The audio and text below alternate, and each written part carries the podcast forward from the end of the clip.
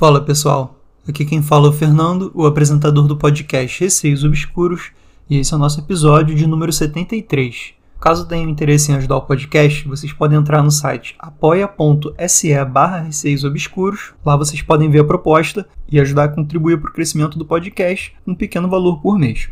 Mandem seus relatos por e-mail receiosobscuros.gmail.com ou por direct no Instagram, arroba receiosobscuros. Sigam o podcast no Spotify para estarem recebendo sempre as atualizações dos novos episódios. E entrem no grupo do Telegram, é só digitar na busca Receios Obscuros.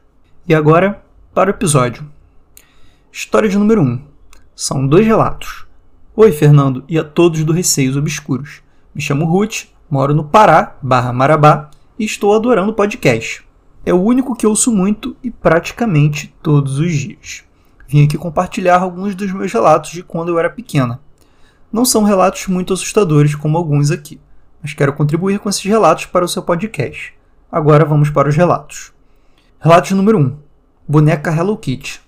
Quando era pequena, no dia da Páscoa, eu sempre ganhava dos meus pais aqueles ovos de supermercado que vinham com um brinquedo dentro.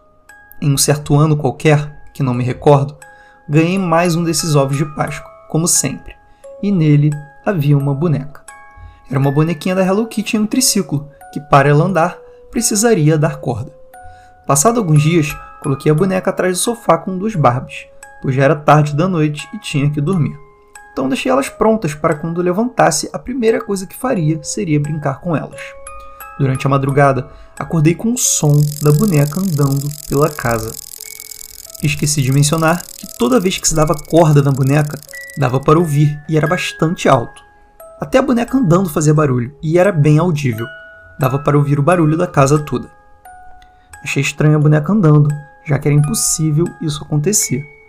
Para não ter medo naquela ocasião, pensei em várias teorias do porquê a boneca estaria andando sozinha. Quando meus pensamentos foram interrompidos do nada e ouço algo dando corda na boneca. Ela vindo na minha direção ao meu quarto. O meu quarto na época não tinha porta, então meu desespero foi maior ainda. Toda vez que a boneca parava de andar, alguém dava corda e ela voltava a andar de novo. Fiquei imóvel, sem coragem para virar e ver o que tinha no meu quarto.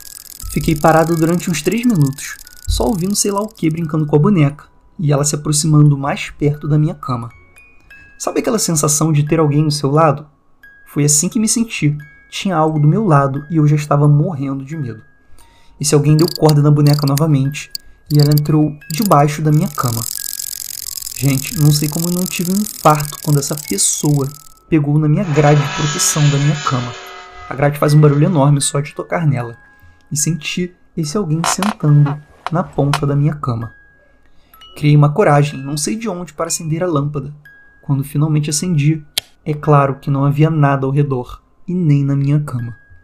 Olhei para o quarto dos meus pais e eles estavam dormindo profundamente.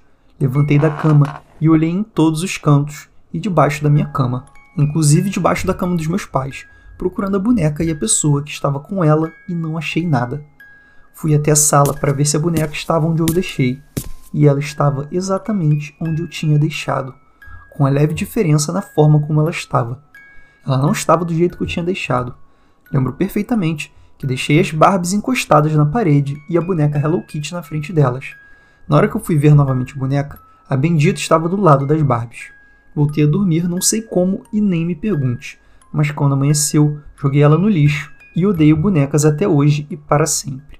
Como não tenho a boneca, pesquisei por ela e mandei uma foto da internet em anexo. O vídeo da minha antiga cama, nesse relato, eu vou enviar no grupo do Telegram. Relato de número 2: Olhos de gato. Quando era pequena, sempre tinha preguiça de orar, então nunca orava antes de dormir.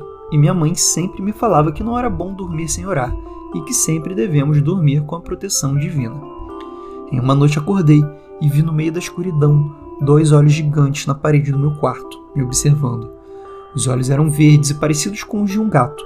Esses olhos ficavam piscando para mim e não parava de me encarar. Acho que foi a primeira vez na vida que desmaiei, pois a única coisa que me lembro era de pedir a Deus que aquilo sumisse e que parasse de piscar para mim. Será que esse olho apareceu para mim como um aviso que minha mãe estava certa? Só sei que hoje em dia nunca durmo sem orar. Enviei uma foto de gato em anexo, e é aquele olho só que gigante mesmo, que dava para ver toda a parede do meu quarto. Bom, galera, como não tive tempo de terminar o terceiro relato, envio a continuação. Beijos a todos. Gente, a Ruth enviou três fotos que eu vou colocar no Instagram, na parte de anexos. Então, caso vocês queiram ver essas imagens no story do Instagram, mas estejam ouvindo esse episódio muito tempo depois, elas vão estar na parte de anexos, ok? Ruth, beijo para você, muito obrigado pelos dois relatos. O primeiro relato eu achei bizarramente assustador, porque assim, claramente não foi um sonho, você estava ali ouvindo aquela boneca andando, alguém dando corda nela, ou seja, não era aquela boneca eletrônica que às vezes dá mau contato e fica louca e começa a falar um monte de coisa. Não era essa a questão. A questão era uma boneca de dar corda, ou seja, precisa ali de um contato físico, girar ali a bonequinha para que ela consiga se mexer e andar. Enfim, eu achei bem assustador mesmo. Você ainda teve muita coragem ali de procurar embaixo da sua cama, dar uma olhada na casa para ver onde é que estava a boneca. Não sei de onde você criou essa coragem toda, mas também foi bem estranho o fato da boneca ter se movido ali, né? Quando você achou ela, ela estava mais ou menos no mesmo lugar, mas olhando para uma direção diferente. Fico pensando se essa entidade aí que girou a corda da boneca quis sacanear ali, né, e fingir que nada aconteceu e colocou ali a boneca de volta no lugar. Mas ela não tinha ideia de que você sabia exatamente para onde a boneca estava virada e percebeu ali a bagunça que a entidade fez. De qualquer forma, muito assustador.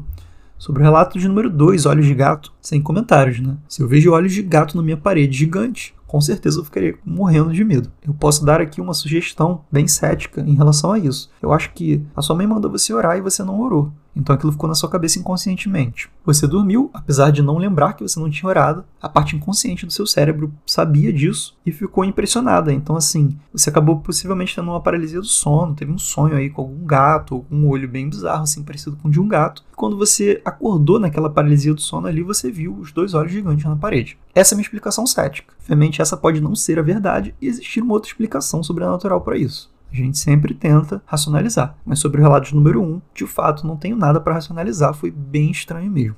E agora vamos para a história de número 2. São dois relatos. Olá, Fernando. Leandro aqui de novo. Primeiramente, quero dizer que adoro seu podcast. O formato é muito bom e sempre parece que estou em uma roda de amigos ouvindo histórias, em vez de um podcast mesmo. Trago duas histórias de quando morava em Pacatuba, talvez fiquem um pouco longas, então sinta-se à vontade para contar todas ou separadas se quiser. Relato de número 1: Cascalho. Uma vez, um amigo de um amigo meu, entre parênteses, o mesmo amigo do relato anterior, veio visitá-lo. Conversamos bastante e não vimos a hora passar, já tinha anoitecido. Esse amigo dele morava longe e o caminho mais perto era por dentro da mata, porque por fora demoraria mais ou menos uma hora e meia, mas por dentro são 40 minutos no máximo. Esse meu amigo iria deixar ele sozinho e voltar sozinho, mas eu e mais dois colegas resolvemos acompanhar. Isso era sete horas da noite. Saímos. Meu amigo conhecia muito aquela região, já que ele se criou por lá. Escolhemos o caminho mais curto, porém o caminho era por varedas, entre parênteses, caminhos estreitos. Eu conhecia o lugar, mas evitava passar por ele, porque sempre sentia que estava sendo observado, principalmente quando cruzava um córrego. Quando todos estão passando, meu amigo contou a história do lugar. Ele falou que uma mulher tinha sido morta naquele caminho, mas assim que passamos e dobramos uma esquina, ele falou que quando a gente voltasse, ele iria contar uma história que aconteceu com ele nessa mesma esquina. Deixamos o amigo dele, voltamos e quando chegamos na esquina, ele contou que uma vez estava voltando da casa desse amigo dele, muito tarde, e ele viu quatro pessoas de branco bem na esquina. Ele disse que viu somente as roupas, que eram muito brancas e, como a noite estava clara, deu para ver, mas nada dos rostos dessas pessoas. As quatro pessoas estavam separadas, dois de cada lado. Ele continuou de cabeça baixa, atravessou entre eles e falou: Boa noite. Ninguém respondeu e ele seguiu, mas quando ele olhou para trás, não viu ninguém. Ele achou estranho por não ter ouvido som nenhum, já que a rua era total de cascalho, e como o mato era seco e baixo, e a noite estava clara, deveria dar para ver mas ele não viu e seguiu o seu caminho. Perguntei a ele depois se ele não sentiu medo, porque, mesmo que não fosse nada sobrenatural, eram quatro pessoas e poderiam tentar fazer algo com ele. Ele só falou que continuou caminhando normalmente, só em casa que ele se deu conta de tudo. História de número 2: A caça. Esse meu amigo costumava caçar à noite, sempre tive curiosidade de ver como era. Uma vez perguntei se podia ir com ele e ele concordou. Marcamos de sair umas 11 horas da noite. Antes de sair, ele falou que seria bom levar um pouco de fumo. Perguntei por quê, e ele falou que era se por acaso a caipora aparecesse. Entre parênteses, não acreditava até aquele dia. Histórias sobre a caipora são sempre violentas. As histórias falam que se o caçador ouvir um assobio, é que você está em um caminho que ela não quer que você vá, ou seja, sem permissão para caçar nessa direção. O primeiro assobio é longe, e se você continuar, você vai ouvir o segundo assobio e estará mais próximo. O terceiro estará ao pé do ouvido. Depois disso, o que se sabe é que ela te bate até você ir embora. Mas falam que dar o fumo acalma ela e nada vai acontecer com você se for por outro caminho. Fomos à caçada sempre esperando ele contar a história para fazer medo, porque ele sempre fazia isso. Na verdade, o caminho que fazíamos era que dava medo, mas eu estava de boa. Até ouvir um assobio. Achei que fosse ele tentando me assustar, mas ele estava mais à minha frente e eu podia ver o rosto dele. Daí eu ri e falei para ele parar. Ele falou que não foi ele. Comecei a rir e ele falou sério para ir pelo outro lado. Fomos pelo outro lado e ouvimos o segundo assobio. Ele estava mais próximo.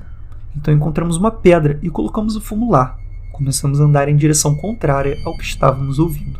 Até então eu não acreditava nisso, mas então eu ouvi um assobio bem no meu ouvido e virei bem rápido achando que era o meu amigo.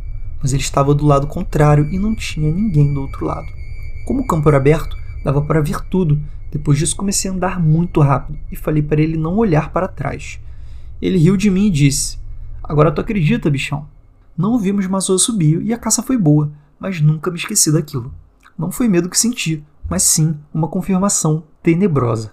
Desculpe ter ficado muito longos os relatos e por não ser tão assustadores. Só queria dividir com vocês essas coisas que aconteceram comigo. Sucesso no podcast e que cresça ainda mais. E obrigado. Obrigado você, Leandro, por enviar mais esses dois relatos para o podcast. Um abração para você.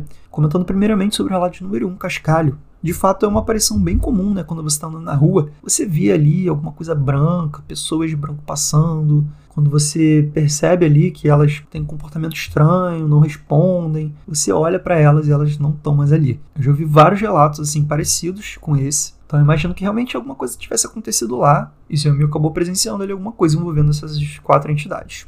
Já a história de número 2, eu confesso que quando eu comecei a ler eu também fiquei bem cético, né? Porque caipora faz parte do nosso folclore e eu acho um pouco mais difícil assim acreditar nesse tipo de coisa. Mas o que aconteceu com você, de acordo ali com a tal lenda que você ouve assobio, é bem estranho. Por dois motivos. O primeiro, o seu amigo não estava perto de você, ou seja, quando você ouviu o assobio perto do seu ouvido, seu amigo estava bem longe. E o segundo motivo é que você estava em campo aberto, então assim, não tinha mais nada ali, ninguém perto de você, assobiando perto do seu ouvido.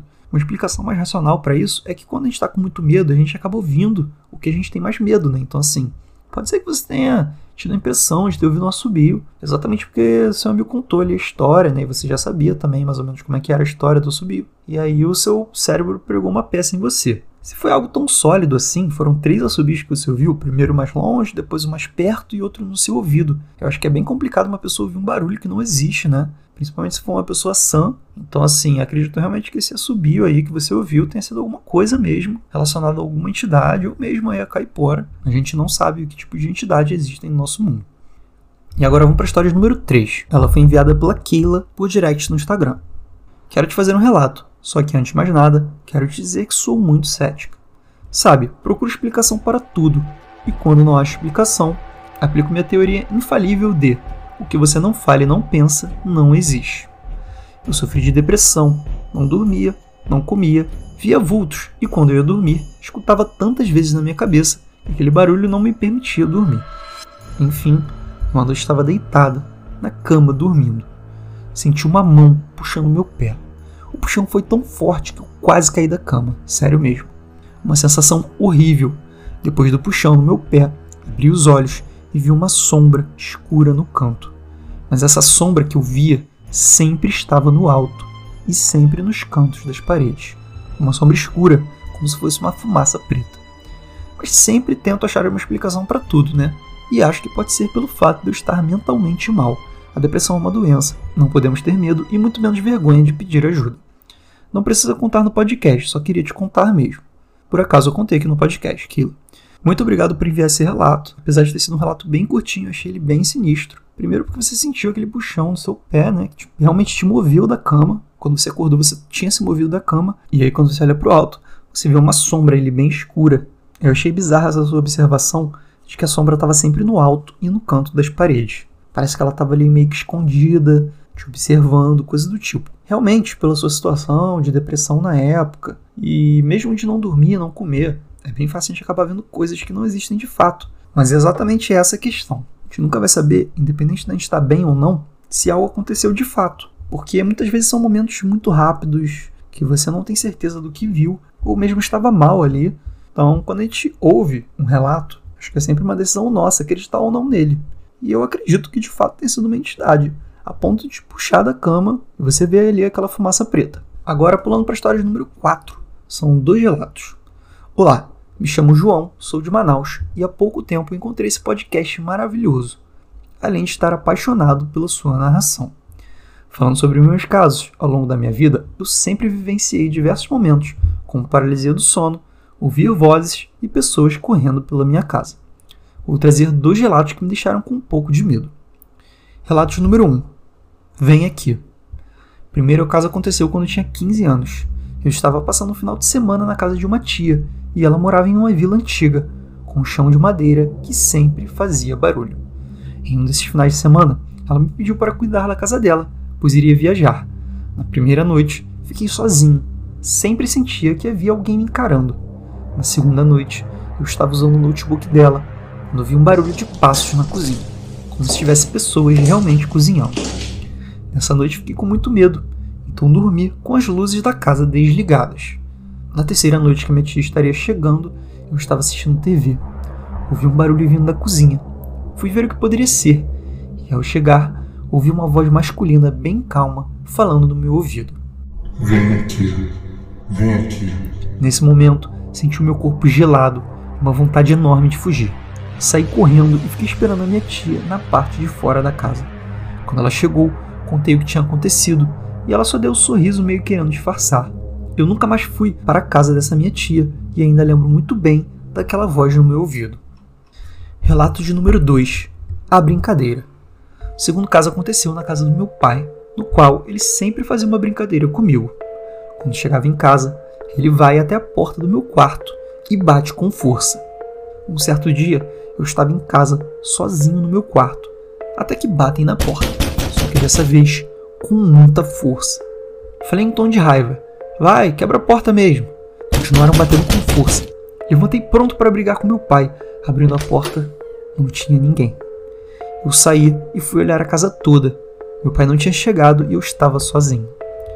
Voltei para o meu quarto e fiquei tentando racionalizar. À noite fui dormir até que acordei de madrugada com uma sensação ruim. Eu senti que não estava sozinho no quarto. Liguei a luz e fiquei sentindo a mesma sensação. Após algum tempo, eu perguntei para meu pai se ele já havia sentido algo na casa, pois a casa era alugada e estávamos há pouco tempo nela. Ele falou que não, depois de um tempo, eu conheci uma vizinha que me falou que o antigo dono da casa tinha tirado a sua própria vida. Após isso, não ficamos muito tempo. E uma observação: eu e meu pai não temos religião, porém acreditamos em espírito e que o homem ainda está naquela casa, na escuridão. Bom, esses foram os meus dois casos. Espero que tenha gostado. Pretendo mandar mais relatos e desejo sucesso ao seu podcast. Beijos. João, um grande beijo para você também. Muito obrigado por esses dois relatos que você enviou. Achei os dois assustadores, principalmente o primeiro relato. Esse relato me deixou bem arrepiado na parte que você ouve aquele vem aqui. Esses são os momentos dos relatos que mais me deixam assustado, porque o que acontece? Quando o espírito fala vem aqui ou te chama para um lugar, parece que ele vai fazer alguma coisa com você, pelo menos na minha imaginação, né? Eu sei que pode não ser exatamente isso, mas alguns relatos que eu já ouvi, existem espíritos chamando, falando vem aqui, ou fazendo algum sinal para você seguir eles. Gente, conselho aqui, eu sei que pode parecer meio óbvio, mas nunca sigam eles, porque você não sabe o que ele quer com você, você não sabe se é um bom espírito ou não. Então pode ser muito perigoso aí você seguir uma entidade sem saber o que ela exatamente quer, né? E a história de número 2 é bem assustadora também pelo fato de ser algo físico, né? Assim como uma história de número 1. Um.